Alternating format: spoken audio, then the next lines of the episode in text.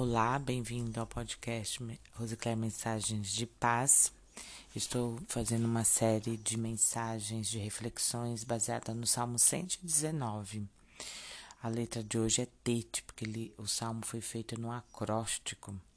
Então, a letra hebraica de hoje é Tete, baseado no Salmo 119, 65 a 72, e o tema é Aprenda com seus erros. Em especial, vou ficar no versículo 67. Antes de ser castigado, eu andava desviado, mas agora obedeço a tua palavra. Você já deve ter ouvido o ditado popular: há males que vêm para bem. Mas como assim? Quando algo de ruim pode me trazer algo de bom? A pessoa faz uma escolha errada e toda ação tem uma reação, não é mesmo? Para tudo que se faz, há consequências. Se escolheu algo ruim, o resultado final, lá na frente, não será nada bom. O homem é casado. A colega do trabalho sabe disso e seduz a cada dia com olhares maliciosos. A tentação continua até que ele cai no adultério. Antes, um pai dedicado e todas as noites, quando chegava, por mais cansado que tivesse, não hesitava em brincar com seus filhos. Jantava à mesa, sua esposa lhe fazia o prato preferido muitas vezes.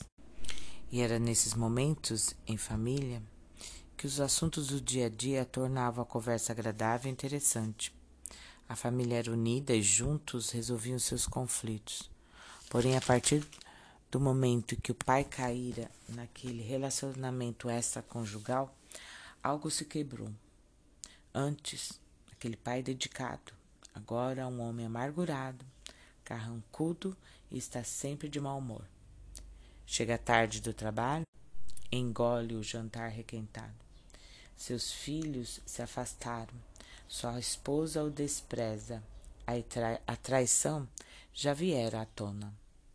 A culpa toma conta da sua mente, ele já não tem paz. A esposa pede divórcio, a amante já está com outro. Ele sai de casa. Então ele se vê só em algum quarto de hotel. E ali sozinho lembra-se de Deus e chora amargamente. Anos mais tarde houve a reconciliação, mas não antes dele sofrer todas as consequências dos seus erros. Arrependido, marcado, porém retornou mais forte, porque ele se firmou com Jesus e nele tornou-se um cristão exemplar. Agora, marido e pai fiel. Ele pode dizer o versículo 71. Foi bom para mim ter sido castigado, para que aprendesse os teus decretos. Só a aprendizagem, isso foi um exemplo né, que eu dei para vocês. Fictício. Só há aprendizagem, só há benefício quando há arrependimento sincero e o prostrar-se diante de Jesus pedindo-lhe perdão e que o sangue, o sangue dele o purifica de todo pecado.